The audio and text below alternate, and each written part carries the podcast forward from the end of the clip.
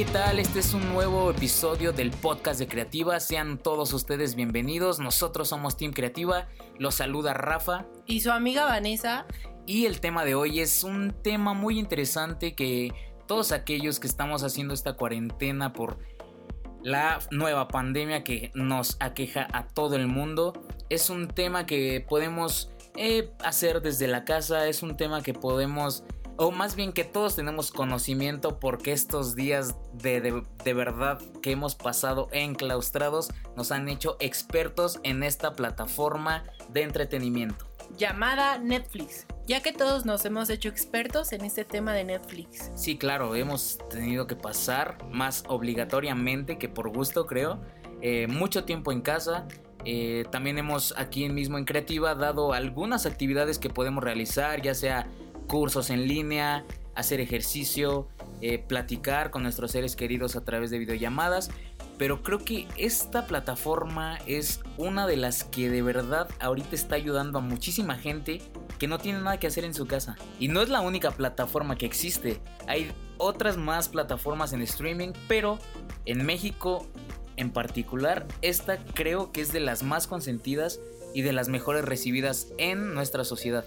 Por eso lanza este top del cual nosotros hoy vamos a hablar. Pero antes recuerda seguirnos en nuestras redes sociales como Creativa Comunicación en Facebook, Instagram y Twitter. Que te seguiremos acompañando en esta cuarentena que en lugar ya de 40 parece ochentena. Así es, checa todo nuestro contenido en redes sociales y además ese va a ser un conducto para este podcast en donde tú puedes hacernos comentarios, sugerencias de los temas que podemos hablar. Eh, tú pones el tema y nosotros hablamos de él. Así es, Rafa, cuéntanos, ¿qué series has visto recientemente?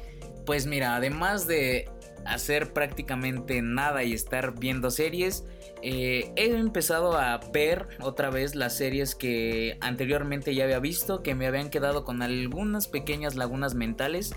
Es el caso como la serie de Dark, que la verdad ya había visto la primera y la segunda temporada, pero ahorita que hay un poquito más de tiempo, tenemos un poquito más para, para ver esas series que nos dejaron picado, lo estoy haciendo, lo estoy retomando otra vez y en verdad ahora sí ponerle más atención para que me pique otra la serie nuevamente.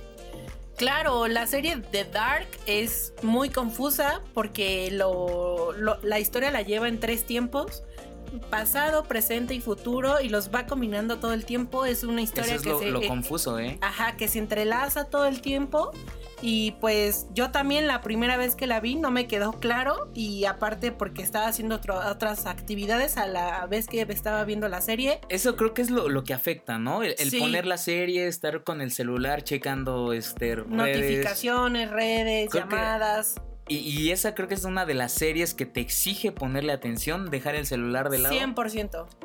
De verdad, si te pierdes algo, pierdes el hilo de la historia, te perdiste el pasado, ya están en el futuro. Es, un, es, una muy buena serie, para mí de las mejores que ha sacado Netflix. Eh, y... Y es muy interesante. También otra serie que acaba de salir, la nueva temporada, es Vela chao, vela chao, vela chao, chao, chao. La casa de papel. Así es, Rafa. La casa de papel me ha dejado impactada la nueva temporada, ya que va en conjunto muy bien con la historia y se entrelaza y te deja con un final muy explosivo. Yo pensé que en esta temporada, en esta cuarta temporada, iba a terminar como la segunda temporada, que terminaron con el robo en la casa de papel.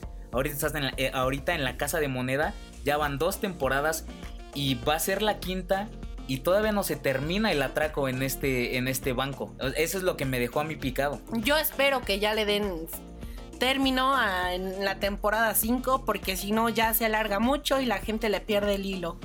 Yo creo que la gente pide más, ¿eh? Ya, ya, ya está la serie en un momento en el que se encariñan con el personaje eh, sí, pues son empáticos con ellos. Lo, lo vimos en el tráiler que se llama eh, La Casa de Papel, el fenómeno, el impacto que tuvo mundialmente con todo esto de las caretas, lo que pasó en Florencia. La, filosofía que, trajo el, usar las caretas, ¿no? De este el impacto que ha tenido en la sociedad, la rebeldía que ha generado habla, esto es como un otro capítulo aparte de la serie que te explica el atrás Es como de el detrás, ¿no? el, detrás el de detrás de, grabaciones. de- de cámaras, lo que pasó y cómo grabaron. Y aparte te lo ponen después del último episodio de la cuarta temporada, ¿eh? O sea, cuando te quedas picado, ni cómo no verlo, ni cómo scrollea- scrollearlo, porque de verdad estás con la emoción, con qué va a pasar, qué va a pasar con el profesor, que sin pensarlo en lo que están los créditos,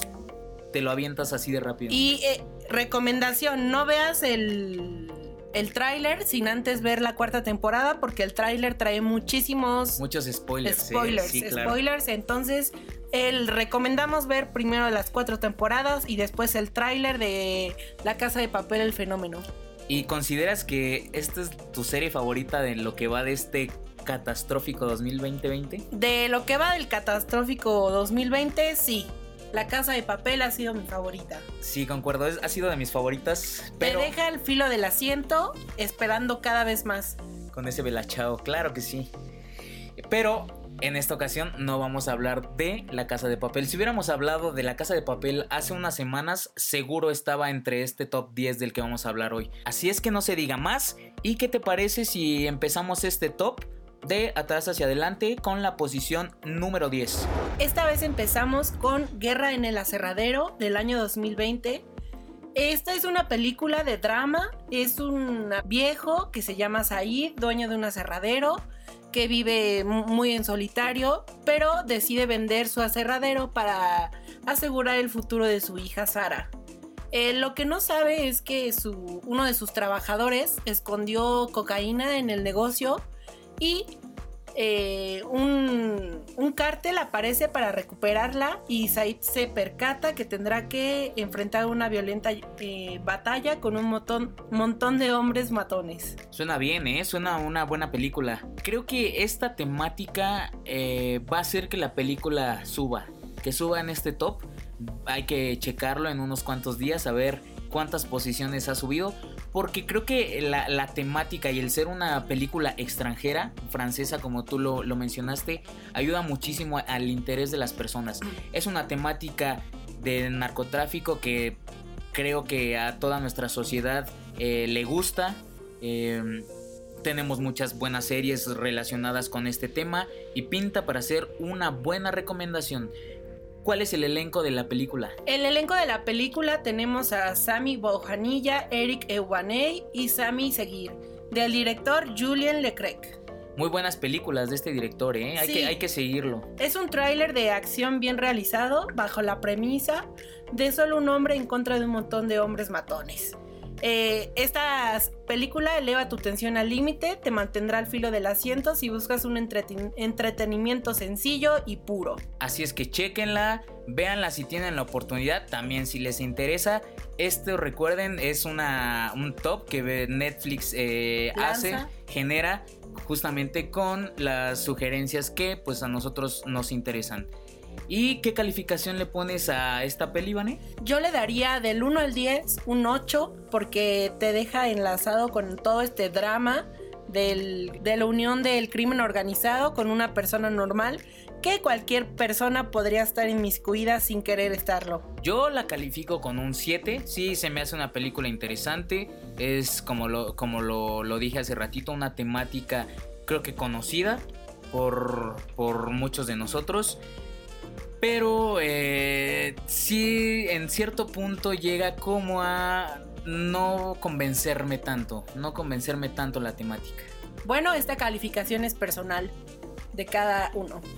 Eh, nos seguimos con el top número 9, Better Call Saul. Eh, es una película del 2015. Ya sabemos que Better Call Saul es una precuela de la serie de Breaking Bad, la famosa serie Breaking Bad, centrada en el personaje del abogado Sa- Saul Goodman. Y esta es la segunda serie que se deslinda, ¿no? De, de esta tan famosa y tan querida serie Breaking Bad, ¿no? Así es, eh, es una preserie porque esto se supone que pasó antes de la serie de Breaking Bad. ¿Cuántos años? ¿Seis años antes? Seis años antes, así es. Antes de conocer a de, Walter. de conocer al famosísimo Walter. La serie cuenta eh, sobre un personaje llamado Jimmy McGill que tiene problemas cada mes. cada mes que se convierte en un problema tras problema y contrata a el mejor abogado criminalista llamado Saul Goodman. A este personaje tan querido y también tan odiado en, dentro de la serie de Breaking Bad, ¿eh? Eh, Saul Goodman engloba todo lo que es un mal abogado. Tenemos escenas... Malo pero bueno. Malo pero muy eficiente abogado.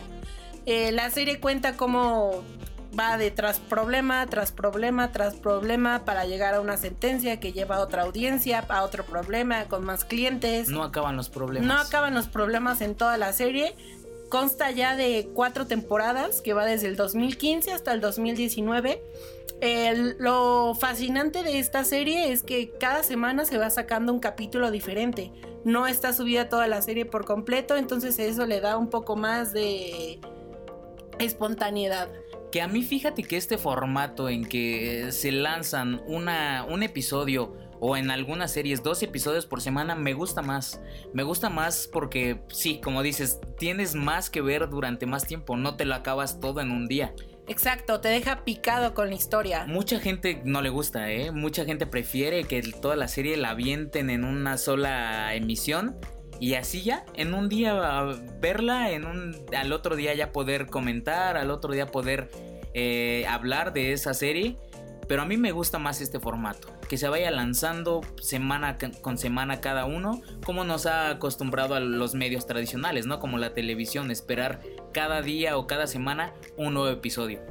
Para todos los fans de Breaking Bad, eh, se podría decir que sí está un poco a la altura de Breaking Bad, pero sí está un poco subestimada, no solo por la manera en que se presentó su premisa, sino por eh, cómo se le atribuyó un tono más light, por tenerlo a Saúl como protagonista, sino también porque se creyó que es envolverlo como un malo, un, quebrarse para hablar de la serie madre que era en un proceso exclusivo de Walter White. Y es un buen personaje dentro de la serie, es un gran personaje, eh, en mi parecer es de los que sí llegas a ponerte empático eh, dentro de eh, el actuar de este personaje en la serie madre, que es Breaking Bad. Y supongo que, ha tenido también muchísimos comentarios en contra o a favor, como la película que también se hizo sobre el personaje de Jesse Pickman. Esperemos que esta también sea de su agrado. Chequenla, como les comentamos, si tienen ahorita el tiempo de verla. ¿Y quién aparece en esta serie? Eh, tenemos como elenco a Bob Odenkirk, eh, Jonathan Banks y Rhea Sharon, del creador de Vince Gilligan y Peter Wolf. Eh, esta serie es un género de dramas de TV sobre crimen, drama de TV y programas de Estados Unidos de el 2020.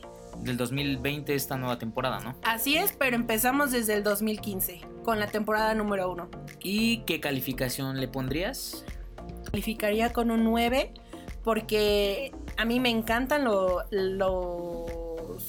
las series de TV sobre crimen y el drama que engloba todo un abogado especialista en crímenes. ¿Te gustan las series de abogados de ah, crímenes policíacos? definitivamente me, me encuentro apasionada por estos. Pues yo mi calificación sería un 8 porque obviamente me gusta muchísimo más Breaking Bad. Y siento que ah, también... Sí, claro. Claro, es la serie madre. Me falta también ponerle un poco más de atención, verlo, verla un poquito más detallada esta serie y sobre todo este, esta cuarta temporada. Así que, ¿qué te parece si pasamos al puesto número 8? número 8 tenemos a Rápidos y Furiosos 7 del año 2015. Esta séptima entrega de la franquicia eh, es una de las por los conocedores y por los más fans, eh, de las más importantes dentro de toda la saga, porque recordamos es la última película en la que participó Paul Walker debido al accidente que sufrió y que lamentablemente perdió la vida. Esta película es un homenaje a Paul Walker, son dos horas y 20 de duración y con 250 millones de dólares de presupuesto. Dentro de toda la saga de películas de Rápido y Furioso, sin duda esta ha sido una con mayor presupuesto por todo el trabajo que se tuvo que hacer eh, por de trabajo de edición, eh, tratando de hacer eh, digitalmente a, o de, tratando de recomponer digitalmente a, a, este actor que lamentablemente no pudo concluir las grabaciones. Es por eso que también incluye o aumentaron los gastos de producción dentro de esta filmación y su temática se sitúa un año después de la pasada entrega eh, cuando por trabajar con la policía fueron perdonados y tuvieron eh, el derecho de poder regresar a su país natal. Cada personaje del equipo pudo regresar a su país natal y el caso de nuestros protagonistas regresaron a su casa en California. Tratando de adaptarse a una vida en la legalidad, pero el entorno ya no es el mismo. Dom intenta acercarse a Letty y a Brian lucha para acostumbrarse a la vida en la urbanización. Recordemos que en la película pasada Letty todavía no recobraba la memoria eh, pero, pero aún así decidió irse con Toreto. Y en esta película, en esta séptima entrega, eh, al parecer Letty empieza a tener unas lagunas mentales de todo el proceso que pasó siendo parte de, de estos villanos. Ninguno de ellos se imagina que un frío asesino británico entrenado para realizar operaciones secretas se cruzará en sus vidas para traerles a su mayor enemigo. Y qué personajazo, ¿no? Termina siendo un... Sí, un villano, un villano que le causa problemas a nuestros protagonistas que podemos recordar esas batallas que se da con Dwayne Johnson, la, la roca, en la película este, Hobbs. Eh, de verdad, si hay, hay, algún personaje dentro de ahorita la farándula, dentro de Hollywood, que se le da con tanta naturaleza a este tipo de películas de acción, es Jason Statham, ¿no? Este, este personaje que de verdad se ganó el corazón, creo que de todos los, eh, fans, De, de, Rápido y Furioso en todas sus sagas.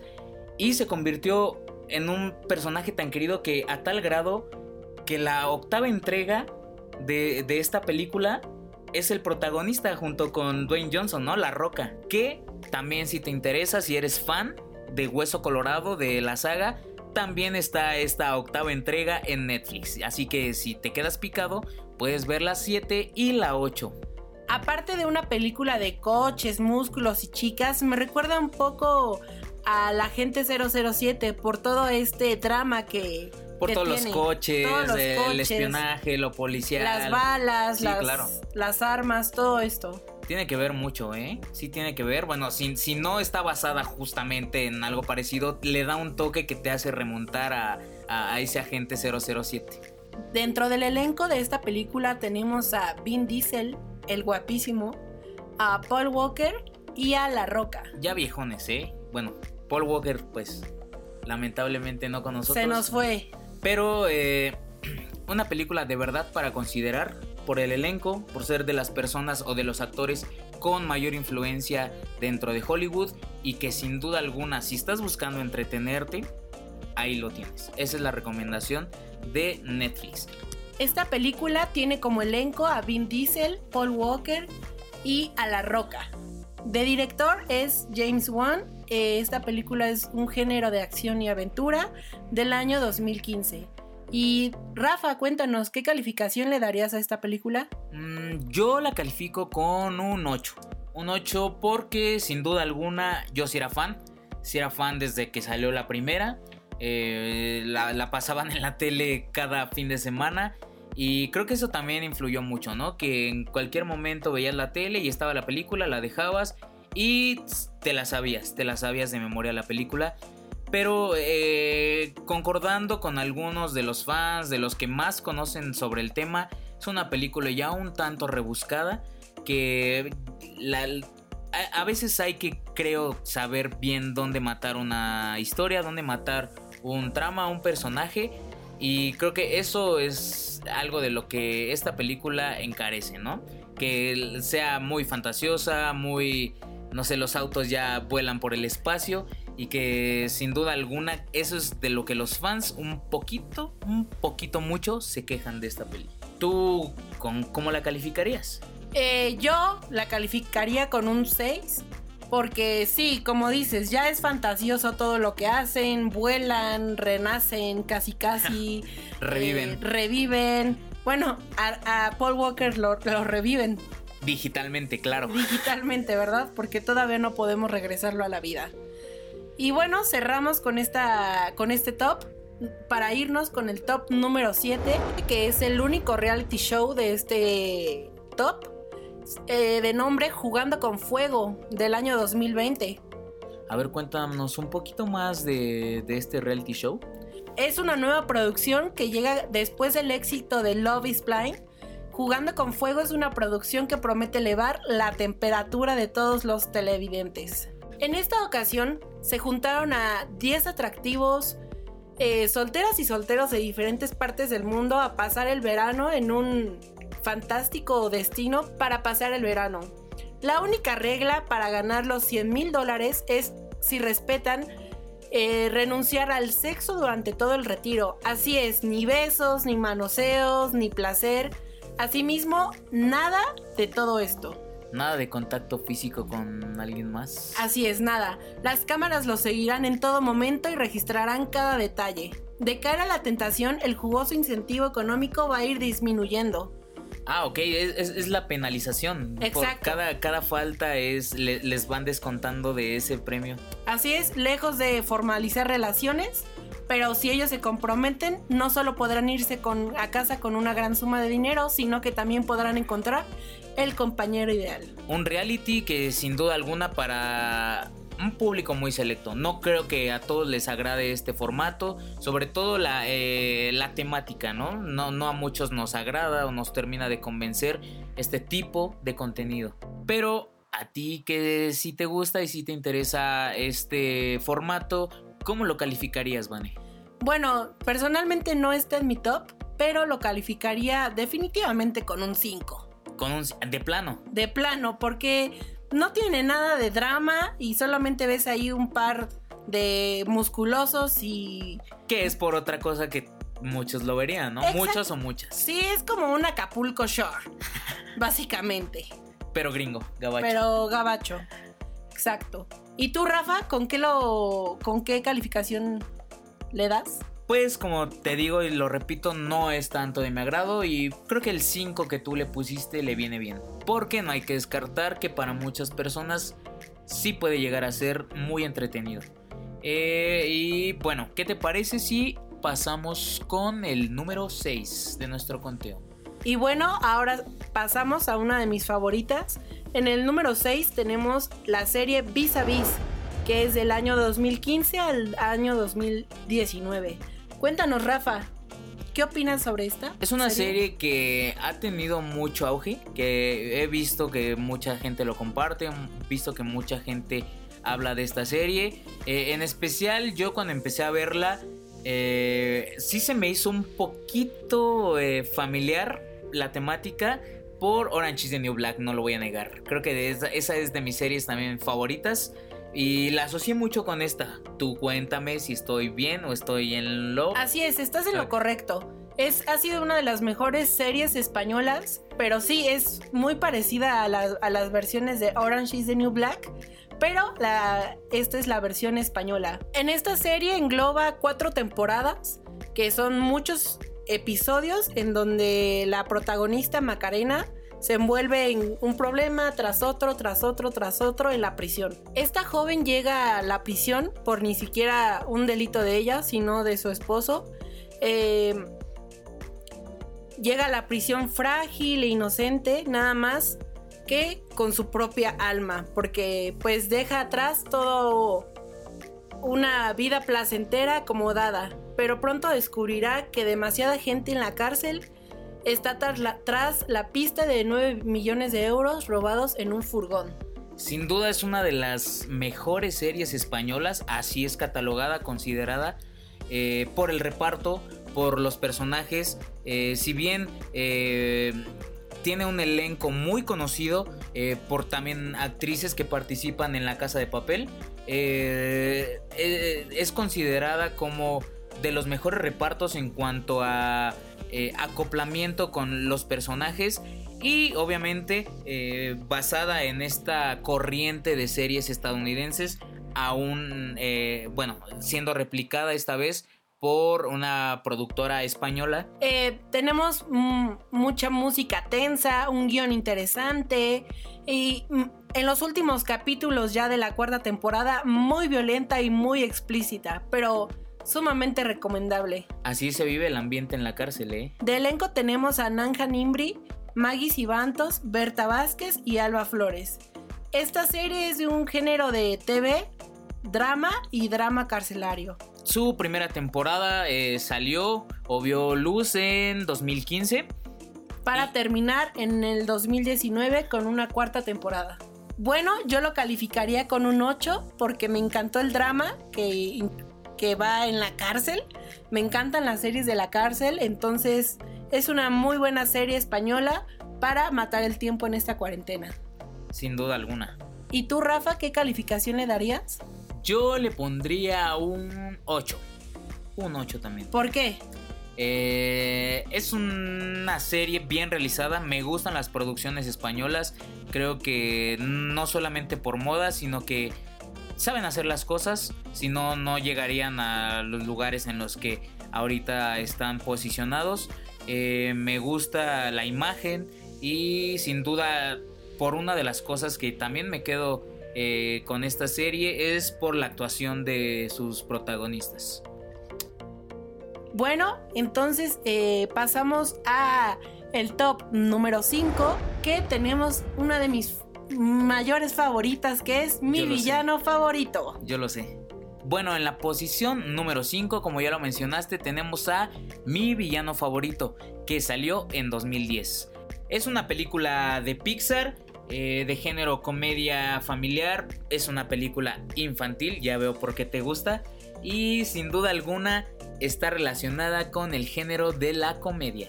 Esta es la película número uno, mi villano favorito de una saga completa de nuestros adorables eh, amiguitos que, se, que son los Minions. de, ahí salen estos personajes que después fueron ganando el corazón y la simpatía de las personas y que después los llevó a tener su propia película.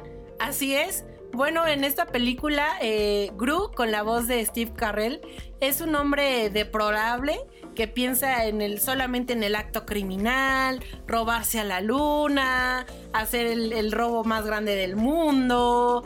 Pero en, esta historia llegan tres adorables niñas huérfanas que ah. las que de las cuales tendrá que cuidar y se enamorará completamente de ellas cómo te llega a la vida ser padre sin querer serlo, ¿no? Es el papel tan importante que este villano, entre comillas, porque más que villano creo que se ganó también nuestro, nuestro carisma, nuestro cariño por su gran carisma. Así es, eh, su único obstáculo de esta película no será el robo ni los grandes crímenes, pero el único obstáculo que tiene son estas tres adorables niñitas. Pero gracias a la ayuda de sus ayudantes, los Minions, sale adelante. Y creo que está de más preguntarte con cuánto calificas esta película. Eh, la calificaría con un 10 extremo. ¿Segura? Así de plano. Sí, segura, completamente. Esa película está ambientada para toda la familia, desde niños grandes a viejos. Digo, es Pixar, ¿no? Pixar es caracterizado por eso por eh, llevar este tipo de películas aptas para todo público y que terminan siendo un éxito. Al final siempre termina siendo un éxito Pixar. ¿Y tú, Rafa, con qué calificación le das? Yo le pondría a la película un 9. No, no, no tan efusivo como tu 10. Porque si bien es sí Pixar es una de las mayores casas productoras de en cuanto a animación y de películas y de éxitos, eh, es algo independiente de la película. Yo en lo, en lo personal eh, he dejado como de, seguir o de ver este tipo de películas animadas, pero que sin duda en su momento sí me llegó a gustar muchísimo. Y bueno, no vamos a dejar este tema de mi villano favorito en el top 5, porque en el top número 4 está la secuela que es mi villano favorito 2. En el 2013 sale esta película. Tres añitos después. Así es, es una película de espías, por así decirlo, porque nos envuelve a, que tenemos una, una nueva participante que es Lucy, que termina siendo la novia de Groot. un nuevo personaje entre escena para ganarse los corazones de todo el público. Así es, pero eh, ahora los que están en problemas no es Groot ni Lucy, son los adorables Minions que sufren un secuestro por parte del macho que es mexicano. Eso me, me causó mucho amor por la película porque engloban toda la cultura mexicana de alguna forma en la película y que cambia a todos estos adorables compañeritos a malos. El, famosísimo Minion morado. Minion morado, así es, como lo, lo podemos decir vulgarmente.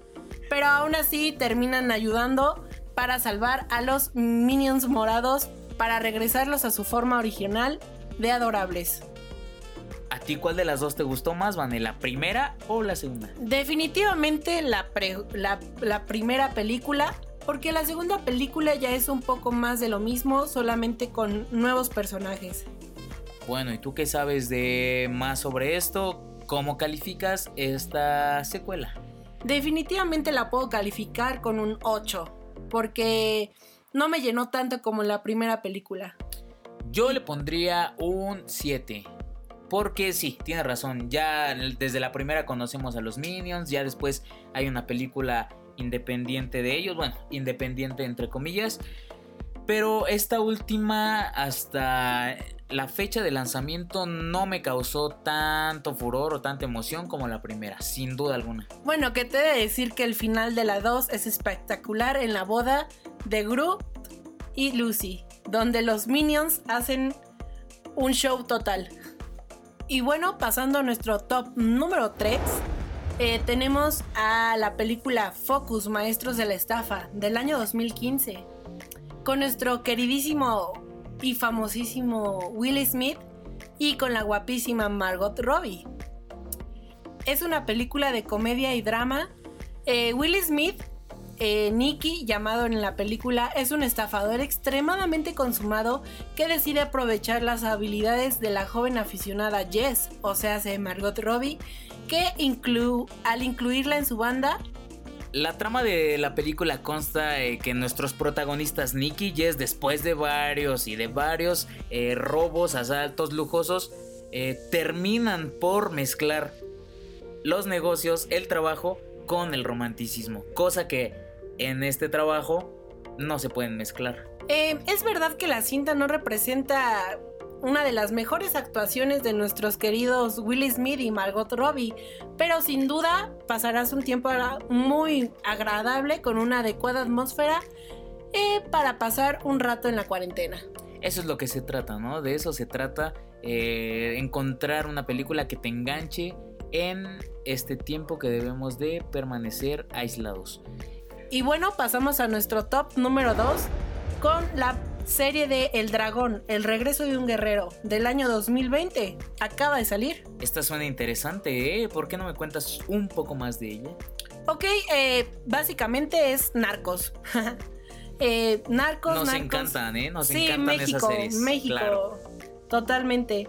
Bueno, eh, es de las la primera producción de Televisa que es exclusiva de la plataforma Netflix. Es trata sobre el mexicano que es Sebastián Rulli, trata, regresa a su México natal, a sus raíces, donde se ve que su abuelo eh, tiene ya graves problemas de salud, en donde se ve en el problema que, tiene que estar en, en la cabeza de, del cuestionable negocio familiar encabezado por su abuelo, convirtiéndose en el jefe de un cártel. Un dato curioso sobre esta serie, eh, el creador es Arturo Pérez Reverte, que si recordamos, este es un periodista que ha estado cubriendo varias veces eh, eh, eventos bélicos como guerras, como problemas militarizados, y eso es lo que me incita a verlo, ¿sabes? creo que el director sabe sobre el tema, sabe, sobre temáticas de narcos, sabe, sabe sobre temáticas pues de balazos. Así es que esto es para mí uno de los incentivos para ver esta serie, ¿eh? Pues sí, pero es un poco más de lo mismo como El Señor de los Cielos, o sea, narco.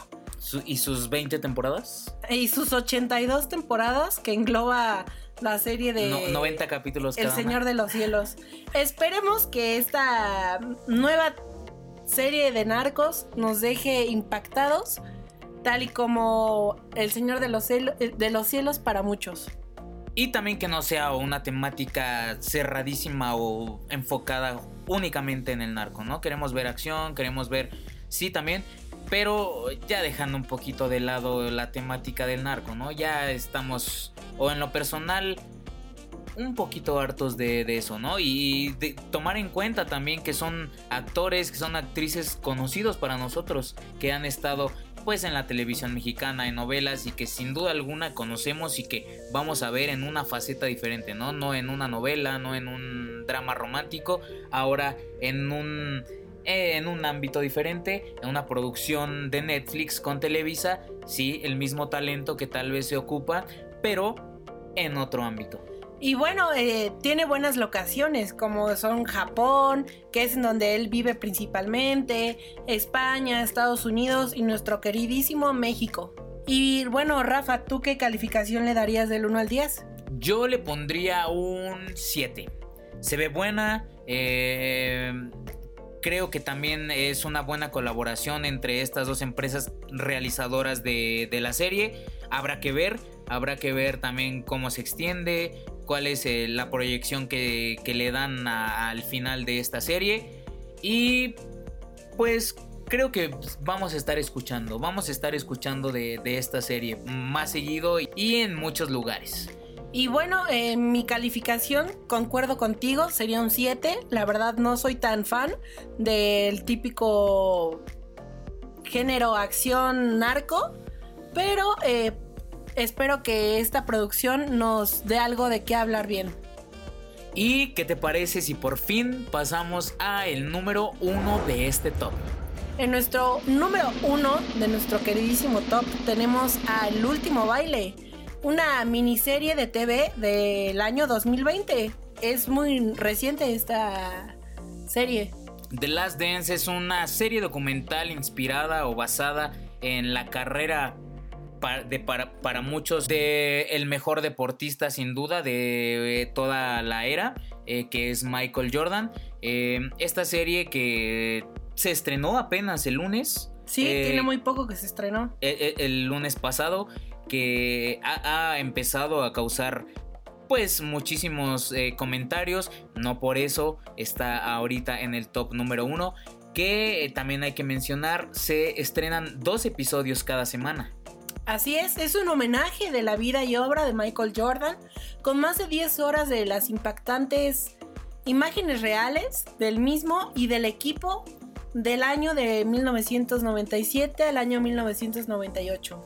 basada claro en el equipo de ese equipo que hizo historia de los Chicago Bulls de, Michael Jordan de Scottie Pippen eh, muchísimas figuras más. Eh, el último baile de Last Dance eh, se llamó así a esta miniserie eh, debido a que el equipo del Chicago Bulls venía de ganar todo, venía de ganar un tricampeonato y el equipo se estaba o pensaban que el equipo se estaba haciendo viejo, estaba llegando pues al punto más alto de pues de su carrera cuando el entrenador, el coach toma el reto de decir, ¿saben qué? Aún como estamos podemos llegar a ser campeones y es por eso que se se, se le nombra o se le llega a decir como el último baile y así culminar con esta dinastía que de verdad se quedó en las memorias de todos los que se acuerdan de esos legendarios Chicago Bulls. Y bueno, este documental no es solo una simple obra al servicio de los fans, sino que es un vistazo refinado y amplio sobre el legado y los problemas internos de uno de los equipos más importantes de toda la historia. Es educa- educativa e informativa para los no iniciados y, y también reveladora para los amantes de la cultura del baloncesto. A mí, que por ejemplo no soy un fan especialista en, en, en baloncesto, eh, logró cautivarme, logró hacerme quedar en el sillón a ver esta serie. Y creo que es lo que busca, ¿no? Aunque no, no seamos conocedores o la gente no esté tan, tan familiarizada con este equipo maravilloso de los Toros de Chicago. creo que va a ser justo eso, que se conozca y que llegue hasta todo el público reconociendo a uno, para mí, el deportista con mayor trascendencia de los últimos años, ¿no? Michael Jordan. Sí, siempre hemos hablado de Michael Jordan, pero no sabemos exactamente qué fue lo que hizo y no hizo.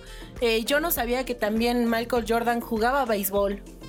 Es, es un deportista de alto rendimiento que también intentó este que también intentó incursionar en algunos deportes. Yo creo que más también como tipo hobby después de, retirarse de, la NBA. Eh, pero que sin duda alguna lo, conocemos como dices mundialmente, sino por sus hazañas deportivas como marca. Así es que ya lo saben, si ustedes son fans o conocedores de este deporte, no hay más, tienen que ver esta serie, que recuerden se estrena cada semana dos episodios. Y bueno, también para los no fans como yo, que no estamos muy familiarizados con eh, el baloncesto, eh, pude llegarme a conmover por la historia de Michael Jordan. ¿Te acuerdas de esa película Space Jam tan famosa que... Era mi favorita de eh. pequeña. Creo que también ahí yo de, chiquito esa fue la película que me acercó a esta gran leyenda del baloncesto, sin duda alguna. Así es, y pues bueno, esperemos que también como a usted, a nosotros, a ustedes les guste eh, el último baile. Es una gran recomendación que de verdad deben de tener en cuenta. Y mi calificación, me voy a adelantar en esta ocasión, yo le pondría un 9. Un 9 de calificación. ¿Por qué? Pues porque esta diferencia de las demás sí me hubiera gustado verla completa. Verla de lleno, completa y no estar esperando. Pero Creo que es una serie bien realizada. Eh, llevada muy bien a cabo deportivamente, por una línea deportiva muy bien. Y como tú lo dijiste, ¿no? Es, es, es, muy emocionante ver todo ese material inédito que no conocíamos, que no habíamos visto nunca y que tenemos ahora la oportunidad de conocer desde adentro. Y bueno, yo la calificaría con un 10 me atrevo a decir, porque se me hace que tiene mucha clase, cómo marcan toda la historia, cómo nos van diciendo quién era Michael Jordan y pues nos empapa con todo lo que es el baloncesto, su historia de los, de los Chicago Bulls y realmente me hicieron estar en el, en el juego con ellos.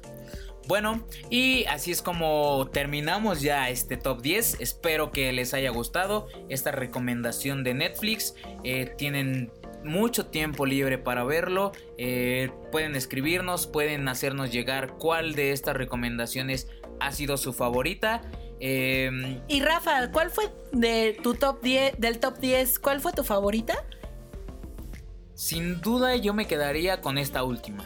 El último baile eh, de Michael Jordan por la parte deportiva. Yo soy muy fan de los deportes, me encantan los deportes, podría hablar de deportes creo que todo el día. Si no soy tan conocedor del baloncesto, eh, como, lo, como lo mencioné, es una figura que sin duda tenemos que conocerlo, tenemos que conocer su, todo su, proceso durante el baloncesto, su carrera y, ha sido un gran atleta dentro y fuera de la, de la, de la duela de baloncesto. Creo que eh, me quedo con esta recomendación.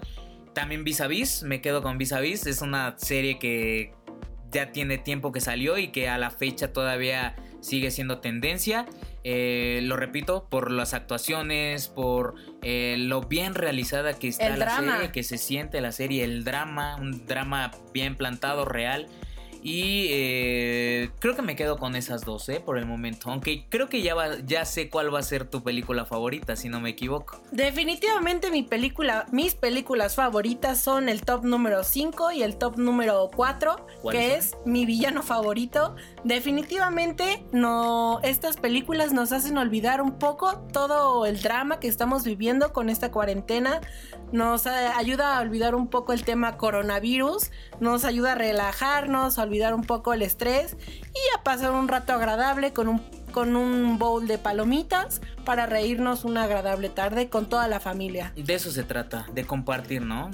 Compartir estos momentos, compartir estas películas y compártela con nosotros.